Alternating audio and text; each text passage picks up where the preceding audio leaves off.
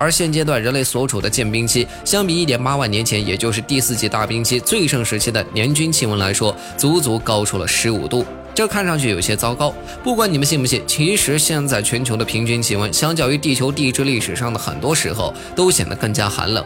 我的意思是，冰期虽然是神秘的门客，但它却不是地球的常客。毕竟全球变暖这一种事儿，并未危言耸听。从工业时代算起，各种化石燃料以及过度开发等问题，已经让地球满目疮痍。是的，似乎人类活动直接打破了地球生物数亿年来努力维持的碳循环。这就是全球变暖的起源。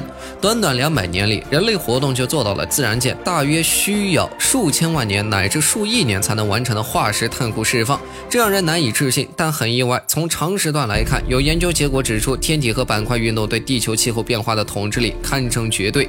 比起他们的力量，科学家认为地表生物带来的如同浮尘般。同时，他们又得出，对生物本身来说，一点气候变化就可以让他们性命攸关。当然，这其中也包括人类。我们下期。再见。